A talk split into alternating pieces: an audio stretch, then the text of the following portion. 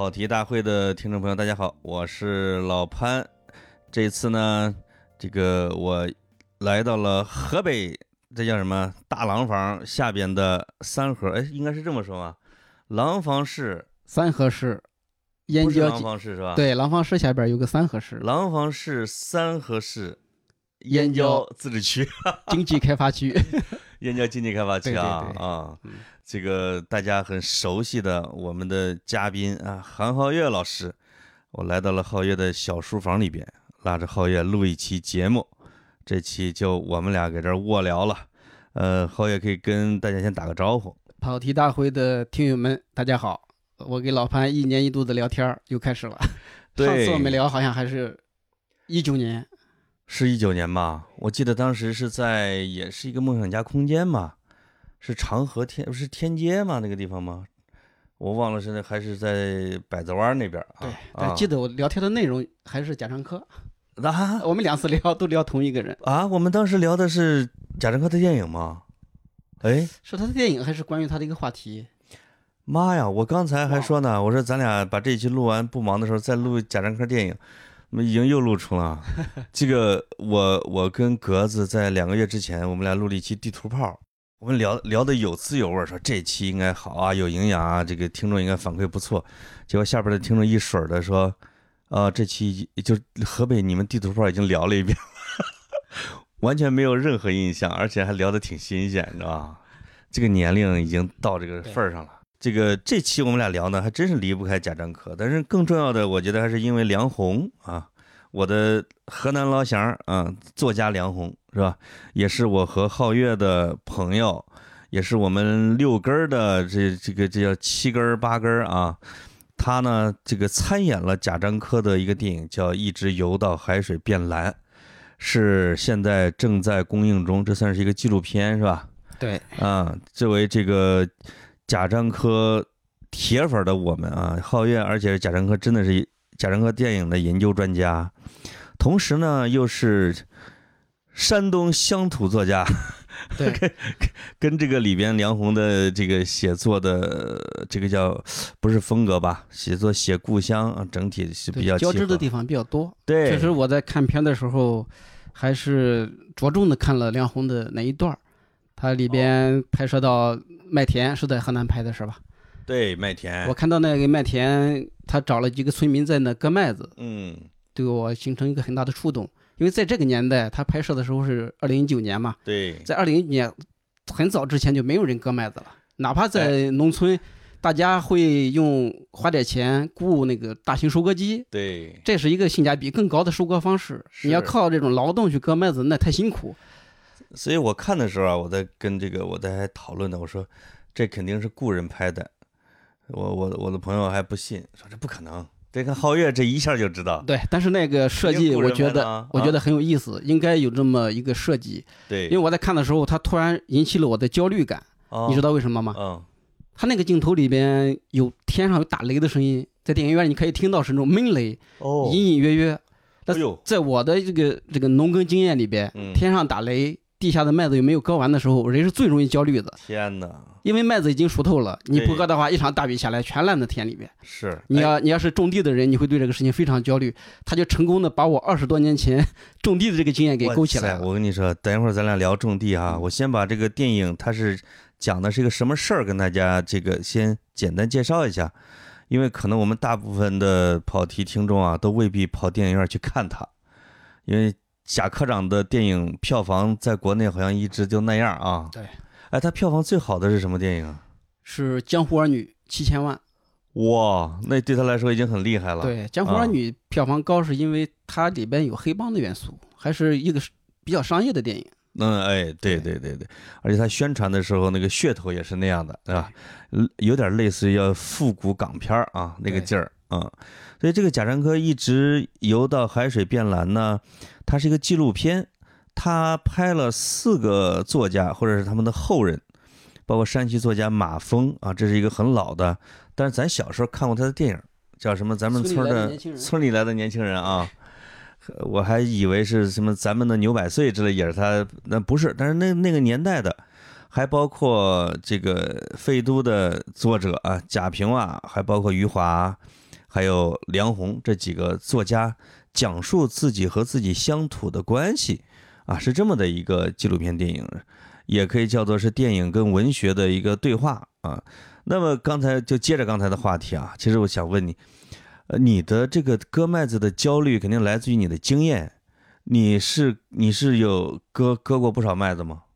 我基本上农田的活儿都干过吧，割麦子、栽水稻，啊这个这个种玉米，啊，给给玉米这个除草，就所有地里农活基本上都干过。哎，这里边啊，就是这里边马上就会有一个疑问：为什么割麦子和栽水稻能并行于你们村儿？哎，我们那个、我们很少见的啊山东郯城属于南北交界处，哎，对这啊，个把麦子割了，呃，有有麦地，有水稻，而且在同一块儿同一个村庄里边都有这两种这个这个这个呃这个那个水稻麦子，但肯定不是在同一块地里边，是吧？不是同一块地，那你们怎么在还有水地和旱地呢？同时都会有啊？是有的，是有的。我们那水系很发达，我们那县城好像五条河交叉穿过去。呃，这个之前不知道咱们有没有聊过？哎，之前咱们去你们老家的时候，我们跑题大会上面没创办呢，对要不然肯定啊。有了，那时候有没有做节目？应该没做啊应。该没做节目啊，去了郯城，当时这个呃是孔子在《论语》里边写过的沂水，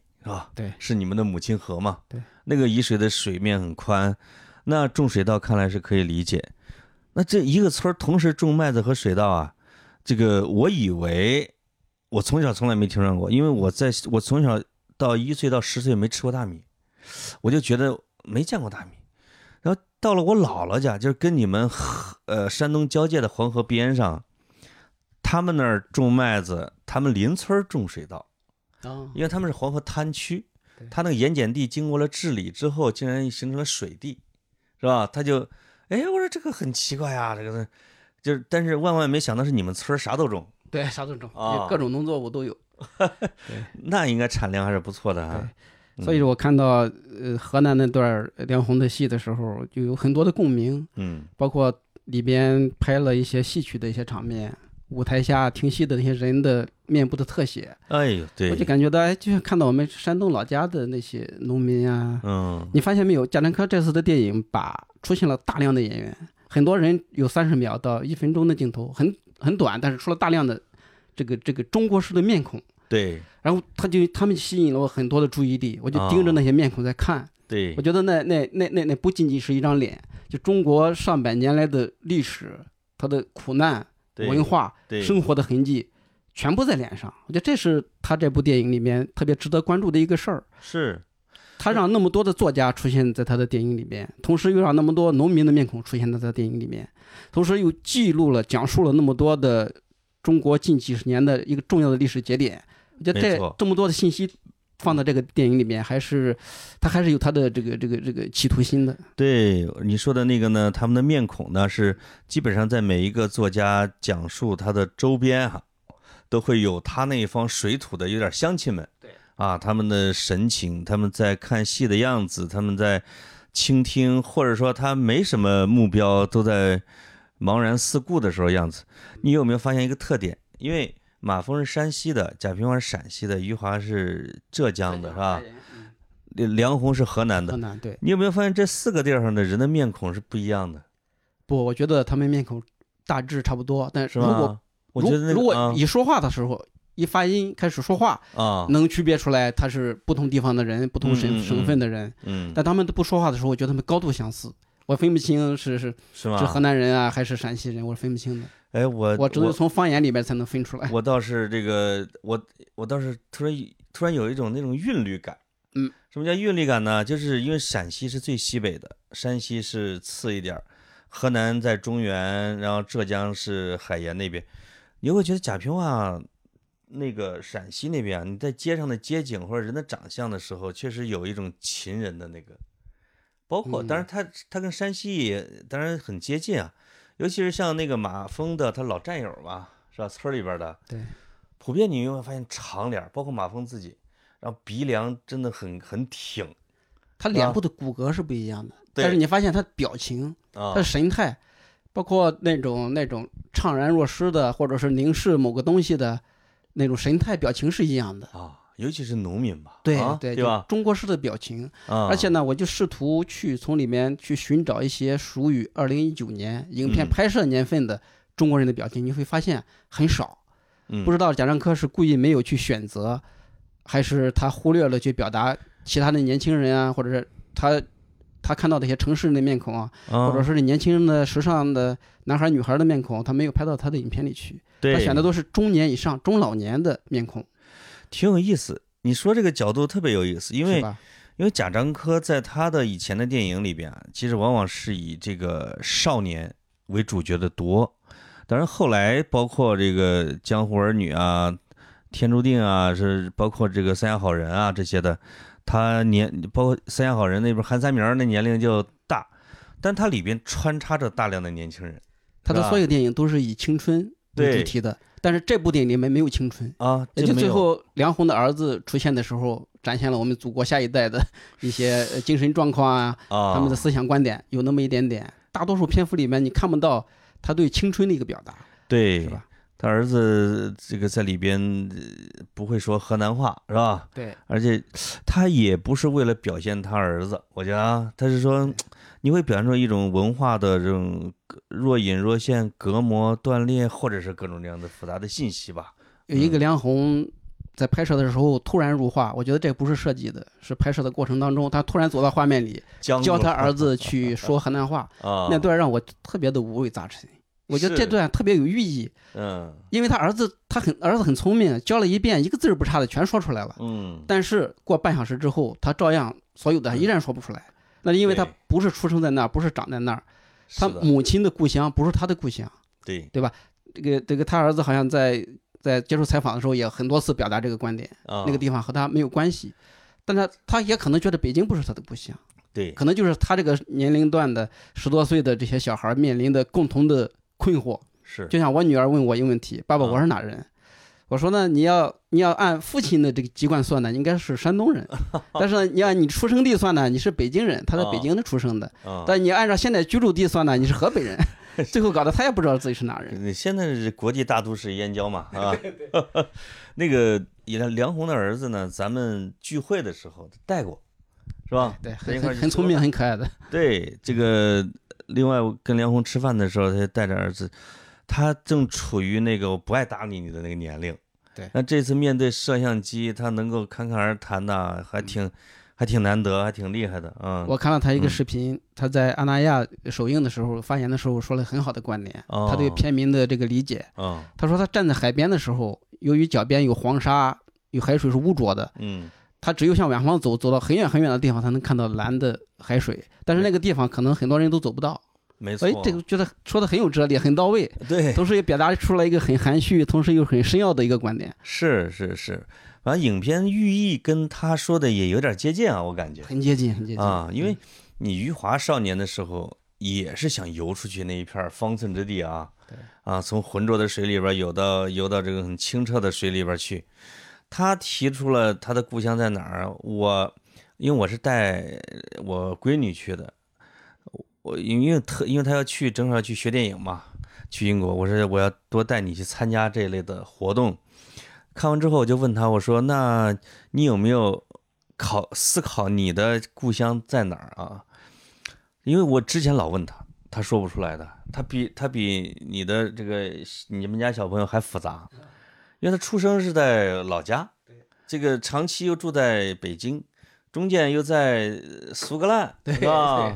对现在又跑回了英格兰，是吧？就是你就知道，他说我现在也是，我感觉我没有资格谈哪个地方是我故乡，但是呢，他说这个经过这走之前这一段啊，猛吃猛喝猛玩儿。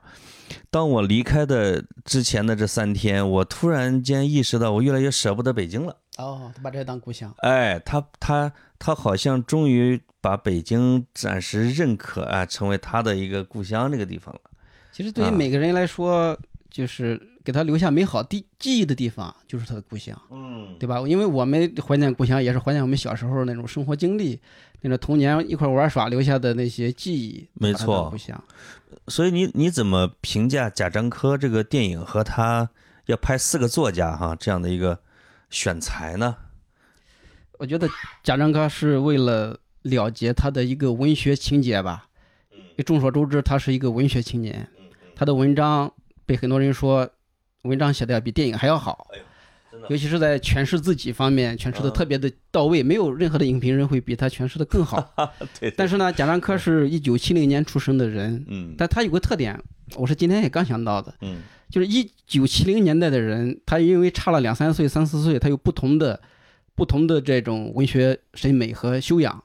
贾樟柯的访谈当中，他的写作当中很少出现西方作家的名字，哎他很少引用，也很少说这一方面。嗯但是比他更早，比如说余华，比如说莫言，就受西方音文学的影响特别大。对但在贾樟柯是文学青年的时候，他所受到的影响就是贾平凹，他的文学偶像就是贾平凹，啊对，我我是七四年出生，我的文学偶像就是路遥。哦，这你说马蜂对我来说就有点遥远，所以这个对应就真的有严格的年代关系。有有两三年就不一样，吃谁的奶汁儿嘛？对，就长成什么样的人。呃，所以说，你看到贾樟柯的电影里边嗯，反复的出现了欧阳江河，对出，现了西川，哦，这是他的文学偶像。呃因为在他那个年代，正是欧阳江河啊，他们这一代诗人最火的时候。是，所以说呢，我觉得贾樟柯拍这个电影是为了了结他的一个文学情节，嗯嗯，包括他在贾家庄办文学季，对邀请了温坛半壁江山的人马去。哇塞，我看见了一大他票在啊啊，他有资源、有能力的时候，嗯，他把这个这个这个愿望了了。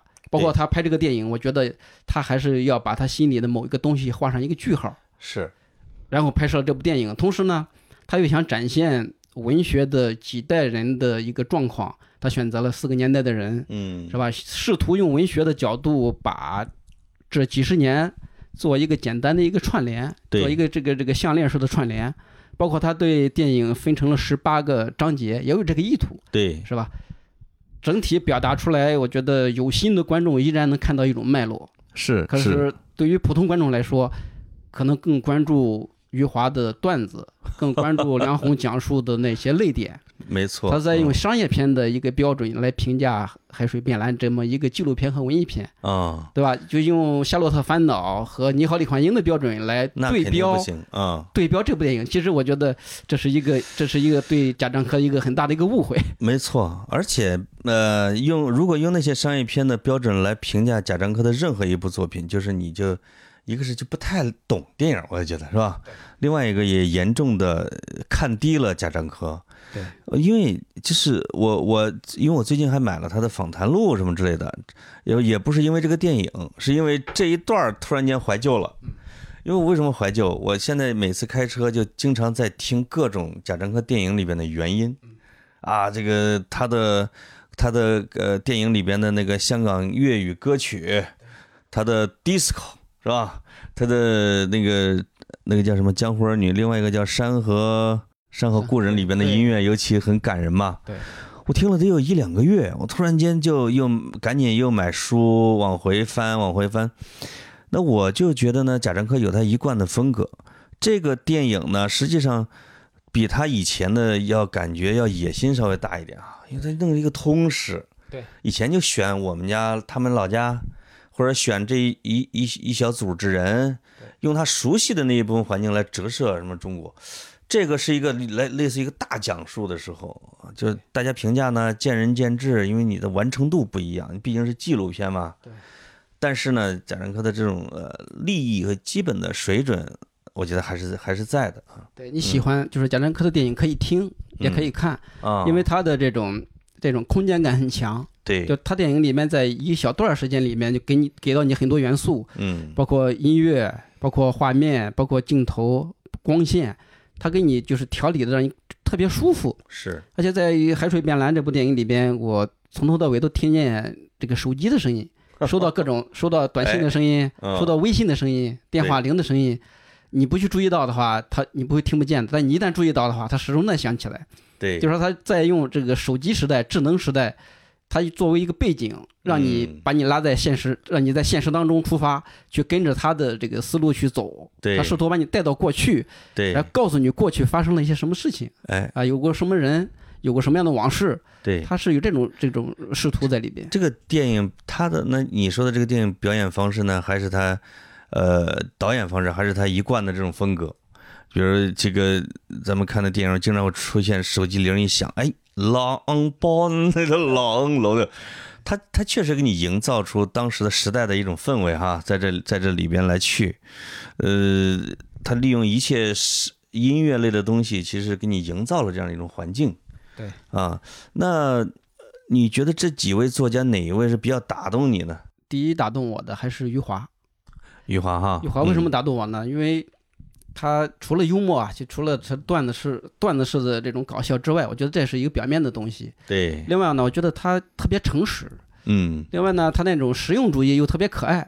比如说，北京这个杂志请他去改稿，要，给他改一个光明的尾巴。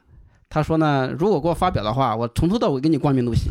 这是彻头彻尾的实用主义。对。但是呢，他这么说，你你选你信不信是归你，啊，对吧？他就他就用这种这种就是属于当下无厘头的一个方式，给你嗯把好多事情给你加上三四层包装，你敲不开它的核心。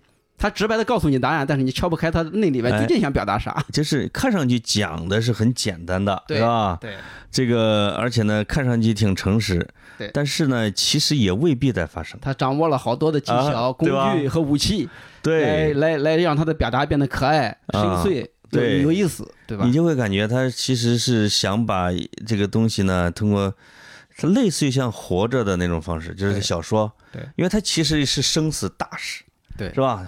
活着就是等于福贵儿这整个的家族灾难史，对，但他用的是一个最简单、最平白的语言来把它表现出来，说什么我的女儿，什么他女儿多吃了五个馒头，然后撑死了之类的。对，现在讲别人家的事儿，我以前啊。老错误的认为余华是河南作家，他他跟河南作家的写作真的特别因像为，他挺幽默的哈，幽默，哎，而且他对苦难的承受力或者表现力，对，有点像中原人很像。啊另外就是梁红的讲述，啊，梁红的讲述，他让我想起了很多给我一些交织的一些地方。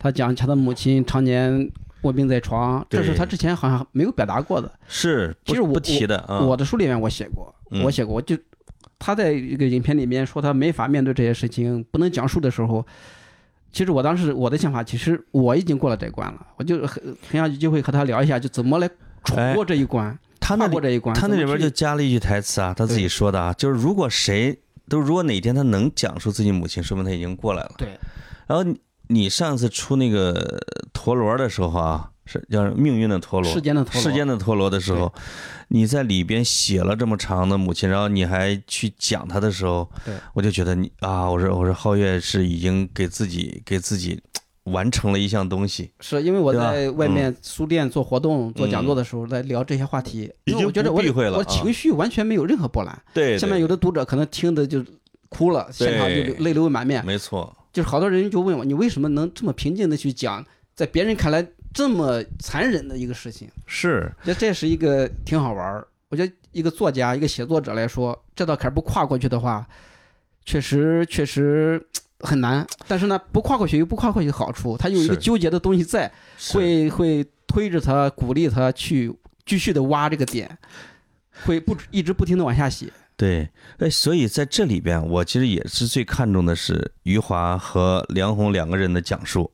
但那两个人真的是有区别。刚才你你你你隐约的指出了他们之间的区别是什么呢？这梁鸿是一个真的是又诚实的、坦诚的面对自己，但是呢，我我走不过去，嗯，我就一直搁这儿等着走过去，对吧？我我一定要诚实的面对，我不会用其他方式去去混过去之类的。余华呢，你会感觉他其实也经历了很多事儿，哪有那么轻松的，对对吧？但是当你让他去讲的时候，他就像刘刘震云一样，两个人就感觉讲别人家的事儿，还经常会让你乐。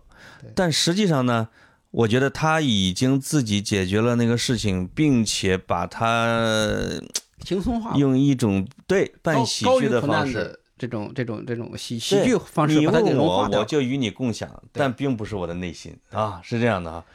这个梁红还还还在走心的这个阶段，对，他没法啊。但是梁红嗯有一点挺好，她在镜头面前没有表现出作家那一面，她就是一个女儿的姿态。没就像她的错，《梁庄十年》，我看完之后，我就觉得她再回梁庄的时候，他不是作家，不是学者，嗯，他是一个村庄的女儿回去。对，他的书里面，包括他面对镜头讲述的这些，没有任何作家的思维在里面。她嗯，他都是在讲他走出村庄之前的那个那种女儿心态。没错，他到现在这个年龄，如果还有这种心态的话，非常可贵的。嗯，他不太一样，就是因为像呃熊培云他也写乡村啊，砍柴也写乡村啊，我也写，当然就是你因为你是一个皓月，你是一个作家，我说你是一个文学家，我我举的这几个啊是媒体人写法，你写的时候肯定是还是确实是呃深入内心啊，剖析啊，我讲的这几个是把它当成一种样本，嗯，包括我写我们村儿的时候，你就发你你你肯定也发现了，我就不写那些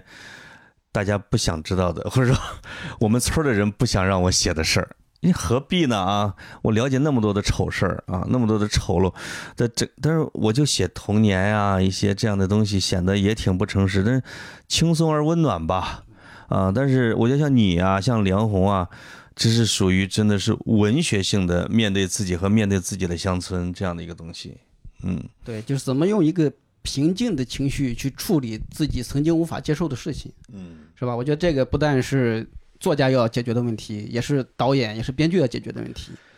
对，就是你你有没有整体感觉来，就是他们这四个作家和他们的朋友们的讲述啊，嗯，不那么惊心动魄，是不是会你跟你抱的期待不太一样呢？呃，那肯定是，啊如果一个导演坐在你的面前，架着摄像机对你进行反复拷问的话，一定会问出来让观众觉得惊心动魄的这个答案，一定会得到的。对，那有可能贾樟柯得到了这个答案，但是他没有把它剪到电影里边。那么这种取舍对于贾樟柯来说是他必须面对的一个选择。我不觉得现在这个状况是最差的，也不觉得把那种观众最想看到的那些答案剪到电影里面是最好的。是，呃，他贾樟柯现在处的这个这个这个就这个时间段吧，可能拿出这样的作品，只能是只能是这样给大家看到。哎，所以说，我们就去就没法再去评判这部电影在在观赏性上的好和坏，在思想上上好和坏，是，对吧？你会处在一个就无法去进行准确判断的这么一个状况。就是呃，因为他自己在那个呃观后的谈的时候，他说积累的素材好像是应该得有一百倍以上的啊，就是哇，这这这这就让我想起了你刚才说的话，就贾樟柯在完完成他的文学梦对，太自私了，只放给我们两个小时，对而且是能放的，对吧精彩的东西应该是啊都没有剪进来。可能有大量的精彩的东西，就是作家经常说“我敢说，你敢放吗”，就那种的啊。那贾樟柯真不敢啊，所以他就整体，我觉得适量剪裁吧，啊、来来整体来表现出这几十年时间里边的一些变迁。对，但就是我没有看这个那些影迷的评价，老影迷啊，小影迷啊。但是跟女儿啊和跟朋友在聊的时候，我女儿到对这个电影，她认为挺好的。我说：“哎，哪儿好啊？”她说：“因为我对这个电影里边所讲的年代一无所知啊，包括她说，包括这个这个贾平凹他的父父亲成了反革命的过程，他说就像简直是听天书一样。包括余华这个投稿啊，怎么红了，怎么睡在这个太平间里边的故事，他说我不知道。他说就像梁红这个村里边的，就是那种年代，他说我起码知道了一些，呃，他们讲的那个年代的信息。也许这个电影啊，就完成了一部分使命，对，对吧？呃，我有一个判断，就感你觉别完全忘记嘛。啊是，嗯但是能像李江南这样去欣赏这部电影的年轻人或者啊小孩儿不会太多。嗯呃，贾樟柯其实正处在一个被同龄人所冷漠对待的这么一个状况，和他哦，和他你说的同龄人指的是其他导演妒忌他吗？呃不是对不是观众影迷啊，影迷观众，很多人都在放弃他，你你发现没有？包括咱们这个年龄的吗？也在放弃。我觉得真正的一些文艺中年啊。或许没有放弃，啊，有但是呢，嗯，中年观众在普通的中年观众在放弃他，因为他的影片里边让中年观众觉得也能有共鸣，能释放压力，或者能帮他们解决心理问题的嗯。这个元素是没有了。哦，呃，另外呢，他又是完全的陌生一个名字在年轻人的观众里边。对，贾樟柯的名字，他电影的名字以及电影里面的叙事讲述的历史，嗯，在年轻人里面是完全陌生一片，对，他们对他的影片不感兴趣，所以说就尴尬的状况就出现了。嗯，贾樟柯的目标观众不去看他的电影，年轻的观众对他一无所知，所以哎他的出现了票房的问题。对。我，看了一下今天到了今天傍晚的时候，两天票房二百多万，哎呦，这个其实是一个很很不好的数字，对，呃，对于纪录片来说，今这两年以来最好的纪录片的票房大概是一千万吧，一千万左右。像叶嘉莹是吧？就是那个诗词大师嘛，啊就是这种。像《棒少年》讲一个棒球队的，还有一个什么，我还真是看了几个。嗯，就是在纪录片里面，如果他能拿到个千把万啊，嗯，已经完成任务了其实贾樟柯的纪录片是啊。挺好看的，他的好看在于他在他的纪录片里面加了很多文学性的东西，嗯是吧？就是它不是像纪录片那么直给，它有很多的柔软的转化的，会让你觉得有有有有视听、有画面上可以欣赏的一些成分在。他是不是？因为我不太了解纪录片那边人怎么想的啊，就是也许纪录片界对贾樟柯拍纪录片会觉得你那是电影，哎，对，因为你像这个《游的海水变蓝》这个，尤其是在每个作家之间衔接的时候，一定要出来一个朗读的诗的，对，就推着自行车装着菜啊，然后背于坚的诗，背西川的诗的时候，你就觉得他好像怎么不像纪录片啊我很喜欢这些片段。啊为什么喜欢呢？就因为它僵硬、生硬、嗯，不自在、不自然，哦甚至一种尴尬。我对觉得这对这个座位上的观众来说是一种强烈的冲击。啊，反而他那些太娴熟的那些技巧的那些东西，可能我们见多了，见多了不会嗯有什么新鲜感。对。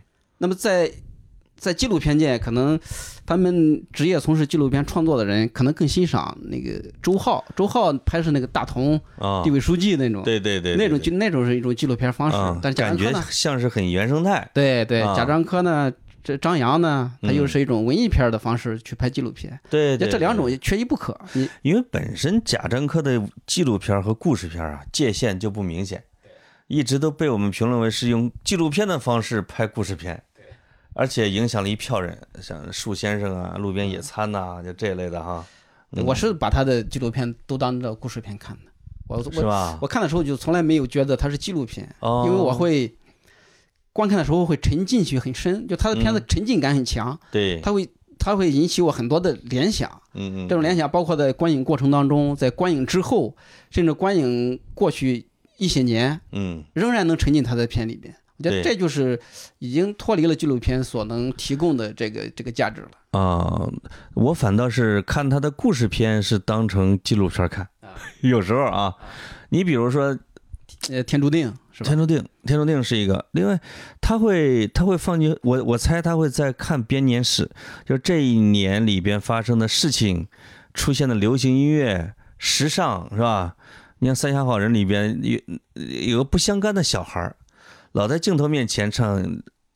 呃，亲爱的，你慢慢飞，那也是他有点像这个《海水变蓝》里边安排的诗朗诵一样的。对，《海水变蓝》里面有几个两个小孩的镜头，啊。坐在妈妈电动车的前边，回过头来啊好奇的看着摄像机。对，包括《山河故人》里边有个少年扛着刀走过整个大街，我觉得这个小孩的符号，我觉得就意味着童年的贾樟柯，啊，他又他把自己放置到自己的作品当中，是然后然后像参观景观一样来看嗯荧幕里当中出现的人和事和景物。呃，这个因为因为我闺女她不是报的电影嘛，还有我们讨论的时候，她跟我说，她说故事片跟纪录片有时候分别是什么呢？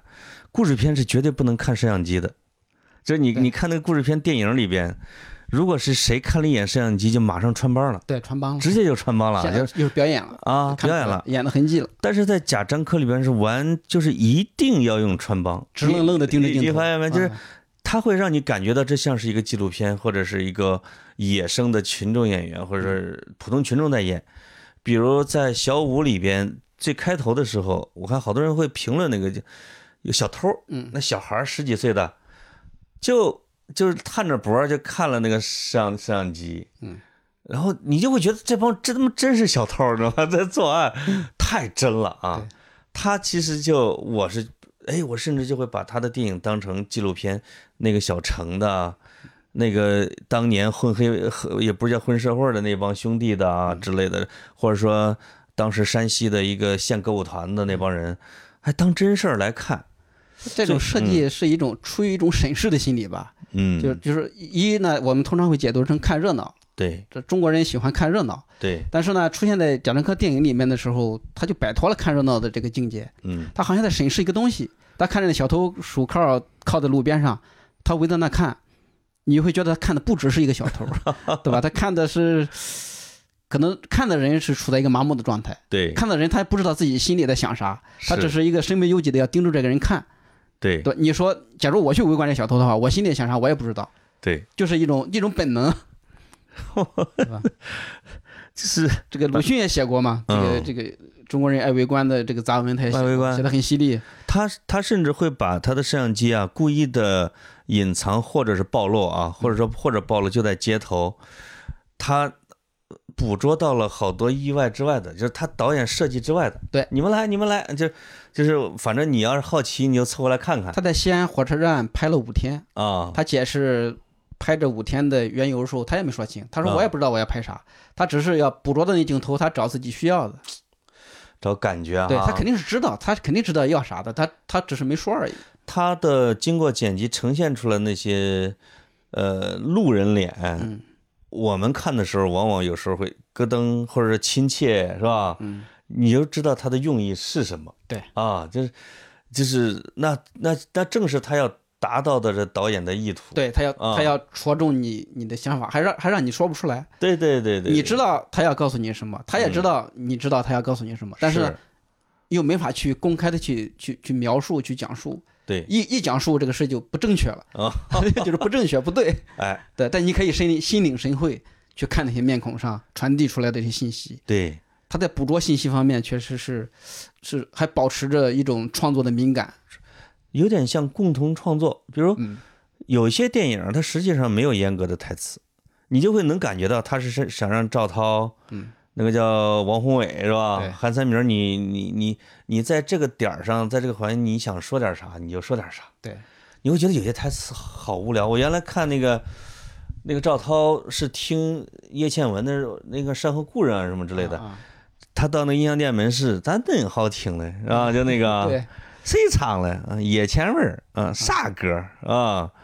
叫叫什么珍重，可好听啊！这个对话，来回反复啊这个对话发生在我们每个人的生命当中都有类似的，啊！你你可能会变化成另外一种形式，对，但是几个简单对话之间所传递的那种复杂的情感，是吧？他表达一种想要的一种渴望，又很轻微的表达出来，对对对，对说那种欲望的表达，啊，对？吧？对，一一种很微妙的在男两个男人之间进行徘徊的那种那种，啊通过几句对话展现出来了。好听，就是广东话听不懂，是吧？是吧？啊，我然后那个张译这个摔门而去，从街上把那张碟片给追回来，然后送给他，这就很多有意思，对对对对你凶猛的。你就觉得这不这有点像嗯。咱不知道的，你肯定说哇台词好好嗯啊啊！但实际上是关于参与共同创作，而且这个可能角色的人物的原生态样子嘛，对，这是贾樟柯的，反正电影的这种特点，对。也适合咱们这种农村和小镇青年的哈。对，他就勾起了你青年时期的一些记忆，和对。他非常类似。是，对，是，那就是这个，再聊一下这个这个游到海水变蓝的这个啊，嗯为什么大家对贾平凹都忽略过去了？好像他讲的事儿，好像咱们都知道，因为他自己写过这种因为贾平凹的这段历史，他他已经表达过无数次了，啊他，写成散文儿或者公开的采访、报纸的报道好多次。同时呢，贾平凹的这种语言口头表达能力又不是那么强，哦，陕西的方言也也是听不懂。贾樟柯把他这段给留出来啊？对，我觉得，我觉得，我我在看贾平凹那段的时候，我老盯他书房里边堆的那堆文物，我说这个挤不挤啊？啊，这个我们的呃向往的生活方式是在空房子越空越好。但是呢，贾平凹呢，嗯，放了佛头，放了玉器，放了那那那那种石很古老的文物，对，我觉得，我觉得这种可能在弥补一种少年时期的一种匮乏感挺，有意思的，很有意思。我就老啊过我我他说什么我没太注意，我老观察他的状态，对，他书房上挂的什么字啊？讲的东西我们都都知道，都知道啊。这个你刚才提的这个有特别是一个很好的一个角度，就是这几个人物所处的空间和环境，嗯，就是是不一样的。对，贾平凹呢，一个是你说的佛头，贾平凹就是因为选择拍摄的地点肯定是作家自己本人定，啊，是吧？梁鸿选择在田野里拍，对余，华选择在路边街边小饭店拍，是。贾平凹选择在他书房拍。你看贾平凹出现在所有公众面前的时候，百分之九十都是在书房里面，因为哎他觉得书房是他的主场，能展示他的 气魄。而且呢，你不觉得他大幅的字儿他自己写的吗？对因为贾平凹的字一直来说还是能卖一些钱的。对，当然我们也不觉得他字写的很好，因为是作家嘛，著名作家啊，就是就是，而且你还有一个茶局，你还记得吗？还有美女作家，对，尤其近年来我们觉得我们啊曾经的贾平凹的粉丝觉得贾平凹变了，就觉得这个人啊油油腻了，是吧啊？有有有有，是不是有给他划清界限的这种嫌疑？就是我我总是感觉贾樟柯坏坏的，就是嗯说。除了你自己讲述你当年的那一点那个青葱岁月啊，困难的时候，你当下的状态的你嗯，是通过画面表现出来的。对，白眼看世，啊，把最后那个凶狠的把那刚写完的字又把墨迹按掉，刮一下，哦。那这一幕是有意思的。对，就是你讲在讲述自己小时候很穷很苦，爸爸反革命，你借书被人又要走了，嗯。那么你又这个啊，这个活色生香的大卧室对或者大书这种房，对比是吧？哎，你的高朋满座，然后这个你的价值连城的书房，对，哎，不是，就是那些是过去与现在嘛，啊，就这种。那另外余余华的小饭馆也挺有意思的，很有意思。是吧？对，我我是看贾樟柯接受采访什么是，就是他就觉得余华讲，就是他说在那小饭馆里边，余华状态是最自在的，对，啊还可能还在那看 NBA 嘛，对对对，啊，在饭馆里边发出一声惨叫，啊。一个著名作家在看 NBA 比赛，呃 对对对对很好玩。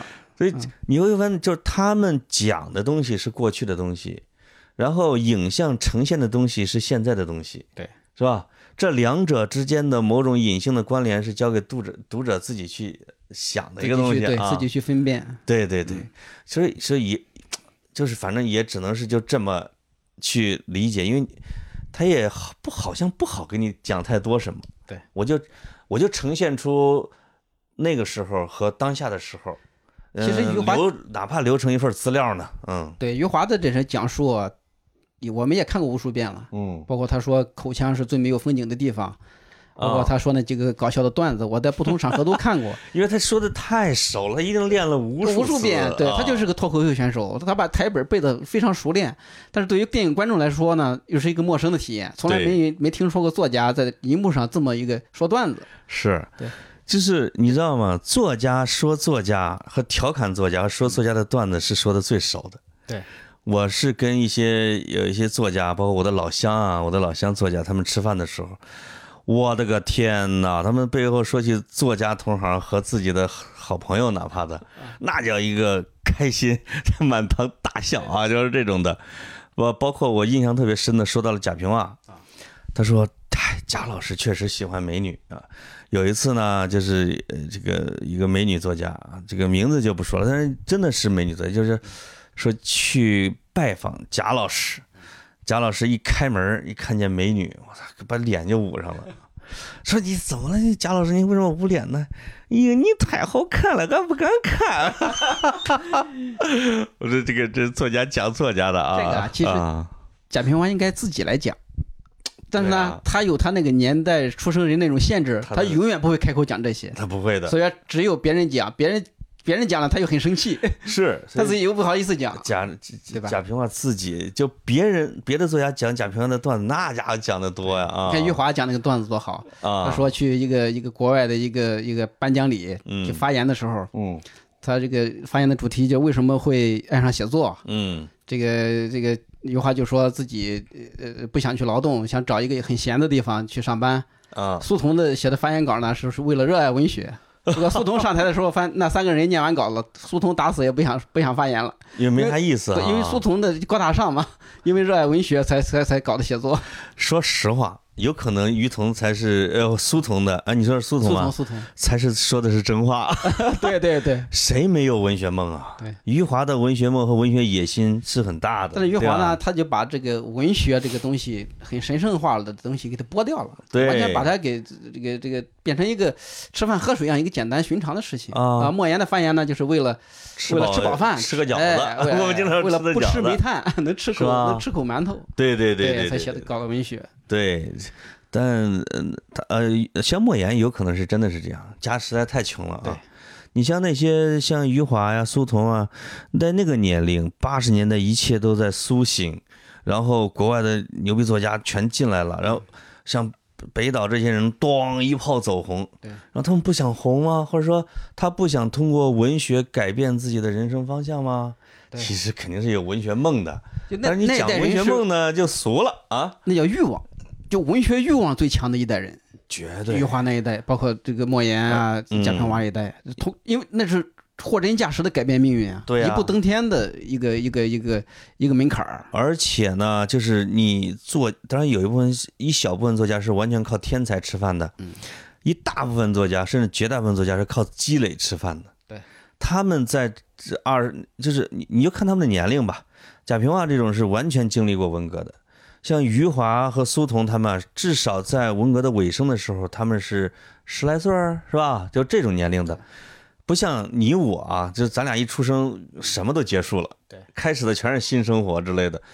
他们是经历过，呃王朔也是少年，都是在那个年代，他的积累够他先吃半辈子，然后在这个基础上，他在想，哎，再再再创造点什么东西，也够了，够吃了，对啊，嗯，所以说我曾经我们喜欢的作家都是体验派，就他的人生经历就足够他写很多的故事。那可不嘛，对吧嗯，跟那时候阿姨经常那时候，现在阿姨当然已经我觉得抛弃了过去的生活经历了，就是这就写了两本书之后就发愁跟我说，他说我他说我说咋了？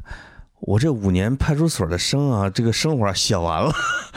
我下边不知道写啥了，我剩下的可能是一大串的恋爱史，可能就只这个留着后半辈子写了。就是我们的积累可能差不多就要挖掘的啊，对对，嗯，那我们这七七零后的积累还是少，少就跟像贾平凹拍的电影一样，他永远拍《汾阳》啊，拍他的青春期啊，对，大多数作品镜头都是对准这儿。他在努力的，反正告别以前，反正估计也拆迁的差不多了啊。啊，汾阳啊、大同啊，也没他们可拍的了。对，你看他那么他后边的尝试，无论是世界呀，呃，其后来那几个电影，其实是有的成，有的不太成对，他都不是特别有把握。其实他啊在讲他青春期故事的时候，到了《江湖儿女》，其实已经到了终点了，他没法再拍出来比《江湖儿女》更激烈的电影了，对，对吧？所以说他又立了一个项目叫《在清朝》，嗯，或者还他试图去走出他的这个舒适区，对。去拍一些陌生的电影，但同时呢，你看他试了包括二十四城记那种楼盘呀、对。好像都不是很成感，就是不太有那种共鸣，让我们看的时候，对，还有《海上传奇》啊，拍这个上海的哦那个，对，也确实是有的成，有的不成。对，呃，这供应的这两个啊，《江湖儿女》啊，是山河故人山河故人这两个算是比较成功的对，啊，三峡好人这几个啊，已经。那接下来就是我其实问你一个，我爱看武侠小说的时候，经常会问人家谁是武林第一高手，因为我在看这个。呃，我而且我还跟我闺女讨论，我说你觉得我们华人导演里边最厉害的是谁？嗯。啊，她说王家卫。啊，她直接就说王家卫，根本就不提李安啊什么之类的。哦。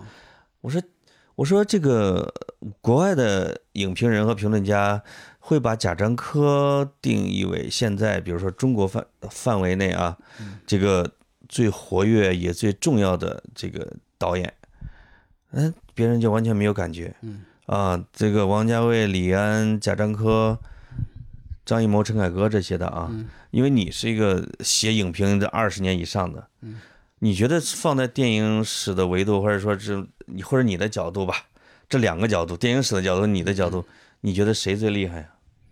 我觉得排第一的肯定是李安，是吗？肯定是李安。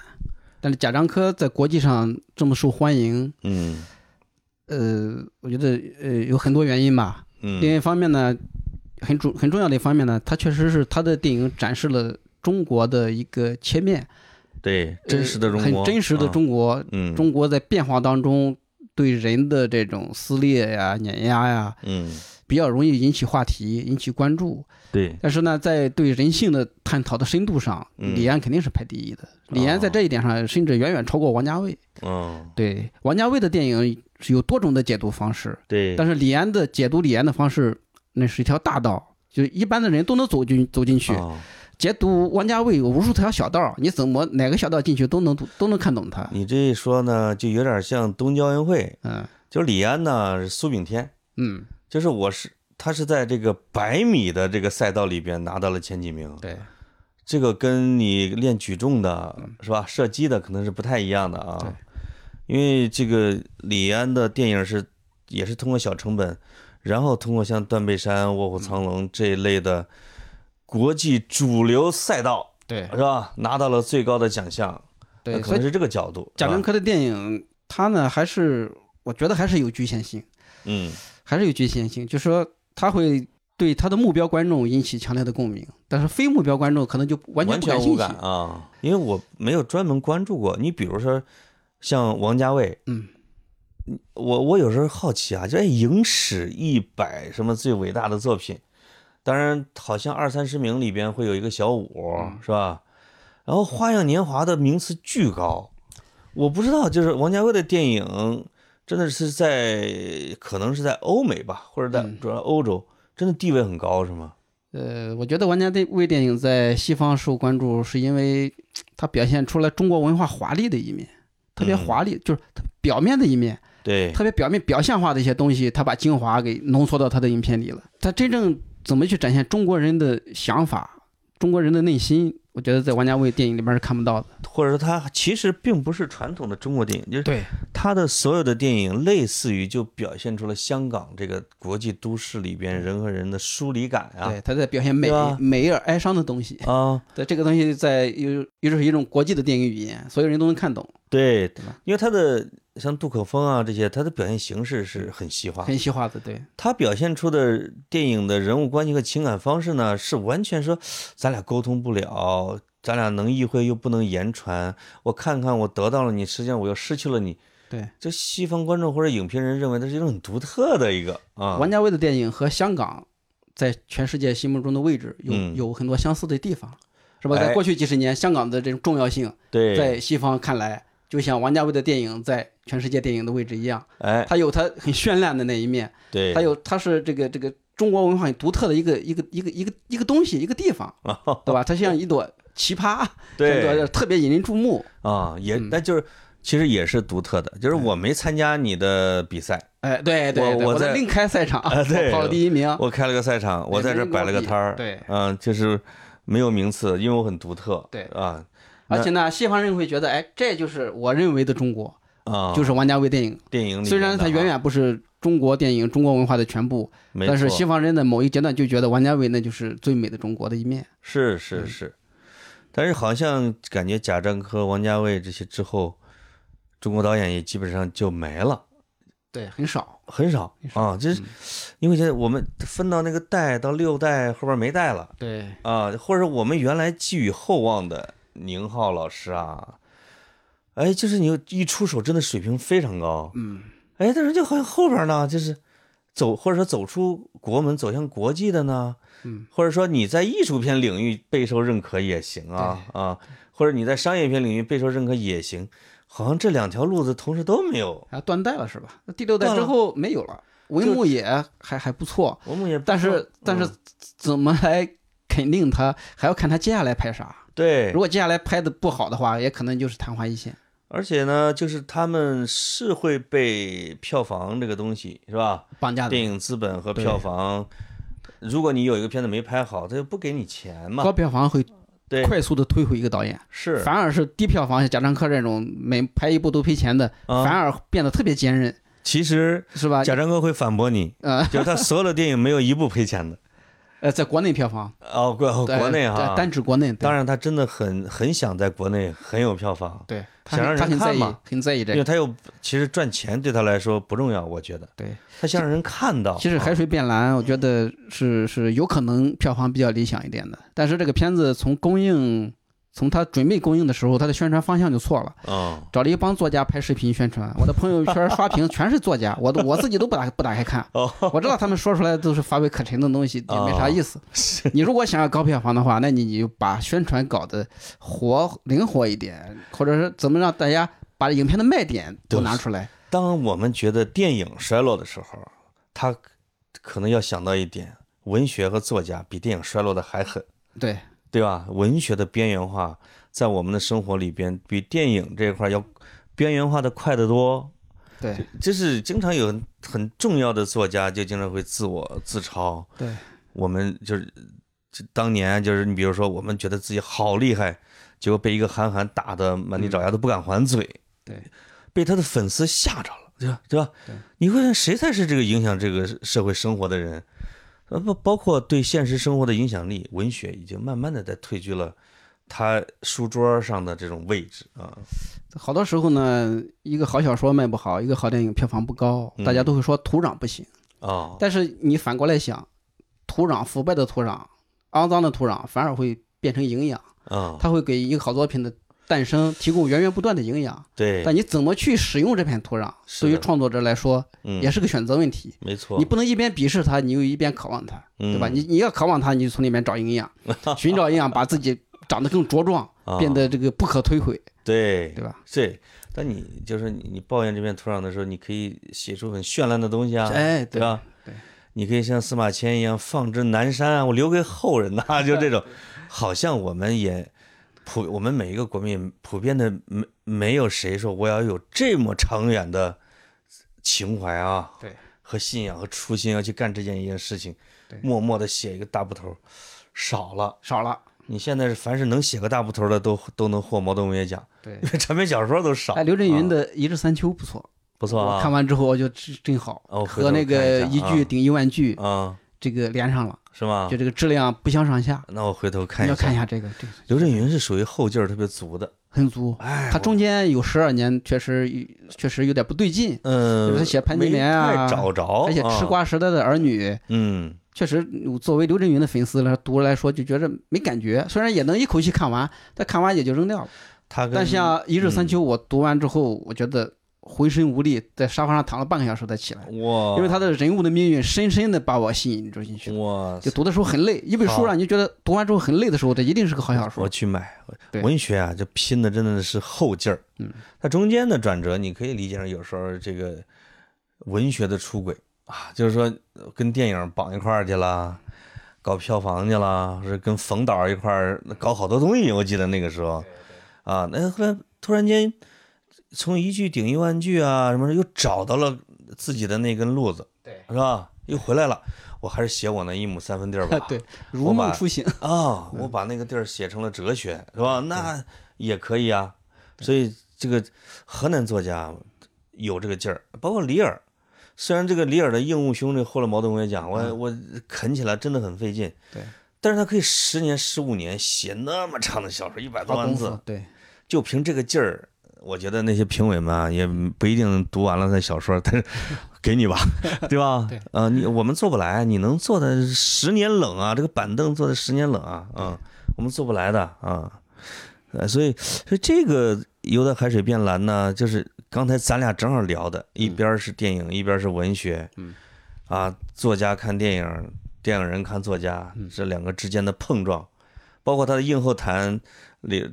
戴景华呀、梁晓声啊这些，这个这个对这个电影的这种有一种批判性的评论，嗯，那我觉得这些其实有可能都在贾樟柯导演的预料之中的预料东西，当中，对对吧？对，贾樟柯一直是一个很清醒的导演，啊，清醒，很清醒，但是呢，他在表达的时候可能不会那么的直接，就说呃呃为什么会拍成这样呢？或者说是梁晓声的、戴锦华的评价为什么会这样的评价？他可能不会去直面的去回应这些东西。他说谢谢两位的呃评论。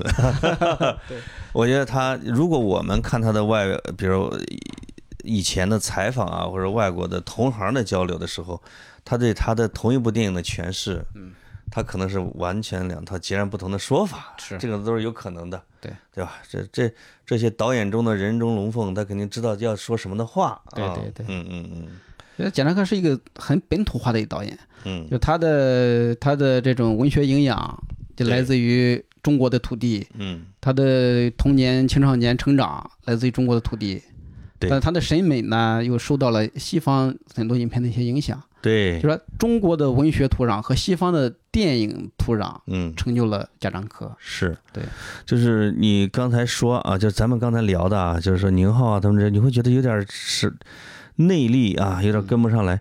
这个时候突然想着一个题目啊，就是我觉得贾樟柯还是比较幸福的。贾樟柯的这个幸福体现在什么呢？你会发现，他会把自己的发小。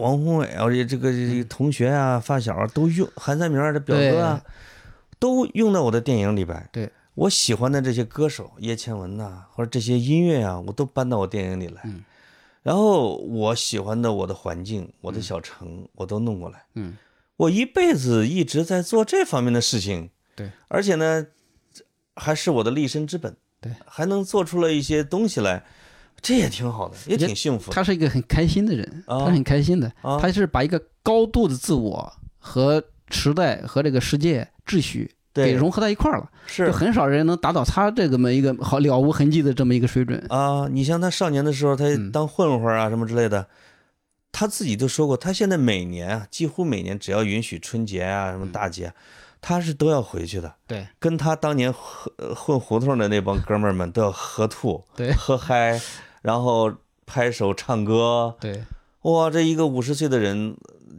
跟咱们一样啊，对，就少年感很强。嗯，非常少年感。我特别爱看啊他写回故乡，跟同学一块喝酒，喝酒啊，这个写他们打麻将、啊讲荤段子，对是吧？对他回去之后，他就变成了一个，他小名叫什么？叫反正很好玩的一个名字。啊他喜欢这个他的一些同学朋友喊他小名儿，哦，就是他在外面是一个国际知名导演，对，他回到了汾阳，他就是当地的一个一个小青年儿，是他享受这个感觉。跟他的这个气质也确实有关系，他有这种自觉性，是吧？对对他也不端没有那种说我要在艺术上的一个什么架子，因为他电影就是这样的一个东西啊。所以这个我觉得作为这个，包括拍《游到海水变蓝》这样的一个东西，哎，其实出发点就是说我把我喜欢的作家，我都唠唠嗑儿，对，传一个局，拍成电影传一个局，他坐在主陪的位置上，啊。给他曾经的文学偶像敬杯酒、喝杯酒，跟他喜欢他的文学青年来进行一次交流。真的是这这个最这个价值就实现了。啊，拍一个电影儿，然后就还能把它放到影院里边，对对吧？那这多好啊、这也是拍这个电影，也是一个作家返乡的一个一个具体的一个呈现吧。真的是这作家返乡现在，现在作家返乡成了一个集体的一个意识。嗯梁红也说嘛，他以前不愿意回去，越到现在越想回去，因为因为一个作家把自己写的差不多的时候，只有回到故乡才能找到新的题材，真的是对吧？真的是啊，贾樟柯把公司把他的事业重重心都搬回到他的老家，我觉得一是出于生活方面的考虑，对，他熟悉那片土壤；啊二是出于情感方面的考虑，是他觉得人际关系让他感觉很舒适；没错三是出于创作上面的考虑，啊，他在那地方重新找到了当初出发的那种动力，哎，就是三个层面上都促使他在那个地方拥拥有了第二次的青春。所以就像我们村小浦州，我们村支书李支书嘛，也是我们咱们的跑题嘉宾，整天跟我说：“耀军啊，把咱村儿捧红啊，你这给我拍点视频呗，给我买点土特产呗。”我呢能做的真的是挺有限的，就是往往的有时候调侃一下节目里面说一说我们村儿，哎，就这也有一些人跑我们村儿专门去参观的，啊，站在十字尖儿，还给我还还发个微信、微博啊、微信啊，啊，站在这个十字尖儿的中心什么之类的，这个你的你的贡献也达到了。啊，这个达到了力力有不逮，我们就人家贾樟柯肯定也是给贾樟柯说，我给咱村拍个电影？哎对对弄个文学季，对，这咱们所评论的这个电影，都是为他的村庄所奉献的礼物对对对对我是贾樟柯的话，我也会这么干，啊。我也会这么干。对，这个我回家的时候，在酒桌上，我的朋友跟我说：“你虽然写了那么多的书，出版了那么多的书，未来啊你也可能会写别的东西，但是你写的别的东西都会被遗忘。但是你写你家乡的，写你村庄的，你的家乡会永远记得你。哎，我觉得这一下给我很大的启发。我说，那我一定要多写我的老家，别的地方把我忘了，起码我老家还记得我我写过的。其实我们一直都是在蹭我们村庄的流量，流量对，是吧？我们用了人家就像这个我们老家经常说药卷儿用用你，是吧？我也是在咱们都是在用用我们村儿，是吧？。对对对，那真的是有机会，我相我相信，你说想为村庄做点什么的时候，一定肯定会做的是。啊。另外，我觉得很有意思一点啊，就是贾樟柯把贾家庄就是装置成了一个艺术中心特。别高大上，哎，这个很有意思的效果图了吗？电影里边对，那个墙上那个效果图，啊你以为是那个皇陵呢？啊，有大牌坊，后边一层一层的那个，对他把它搞得啊很文艺、很时尚。对，而且这种就像一个实验，像一个行为艺术一样。就是感觉就是要把自己出生的这个村子里边，嗯，通过自己的双手，是吧？对，哎跨越乡县市省，直接和国际接壤，哎，让贾家庄 这个名满世界。就是把贾家庄，就是对就是他拍的那些故事是他的平面电影，对贾家庄这个项目是他的三 D 电影，对，立体的，立体永不停机，摄影机永不停机。是的，是的，啊我觉得这个还是可能出于他少年时代的内心的一个特别朴素的愿望，真的是是吧？等我衣锦还乡了，我要把家乡弄成什么样什么样什么样。哎，这个这很很值得尊重的一个一个想法。你看他在电影里面特别喜欢扮演大款儿，是吧？啊，对对对，他就大金链子啊，对抽着这个去东莞哎啊，就这种的，他喜欢这个。呃，喜欢这个嗯，嗯，挺挺好的。好，哎呀，我这这这聊的真是挺热闹的啊。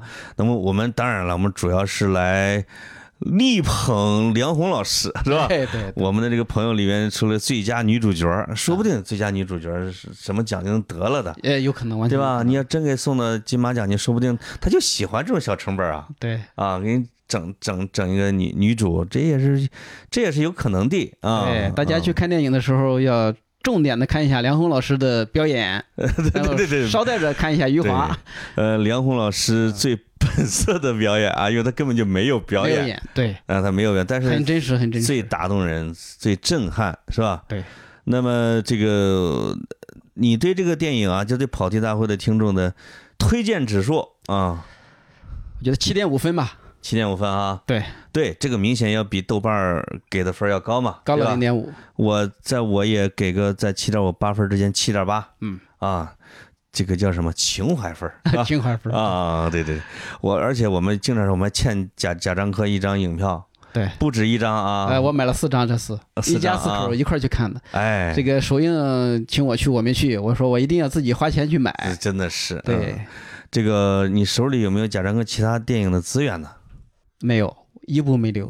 我是吧？我找不着啊。哎，我我的 DVD 有，你 DVD 啊？在我通州家里面的那个 DVD 架上，啊一。定有不少于五部以上的贾樟柯电影的 DVD。通州你们家的时候，你那儿给我展示过。对对啊，对但现在可惜这笔记本电脑都放不了 DVD 了，已经。那也要留着，永远留着当个当个啊纪念。嗯，是的，是的啊，因为那个那个 DVD 那个盘盒呢，上面的海报你看着都非常舒服。是吗？，对，这是网盘，这是取代不了的。是的，是的，嗯，好嘞，那个，那我们我们浩爷就这就聊到这儿啊。今天哇塞，聊了七十分钟，好，很爽很爽啊。这个改天咱们在我在跑的大燕郊，我们录节目喝酒，好吧？好的，跑题的朋友们，下次再见，好好，好拜拜。拜拜。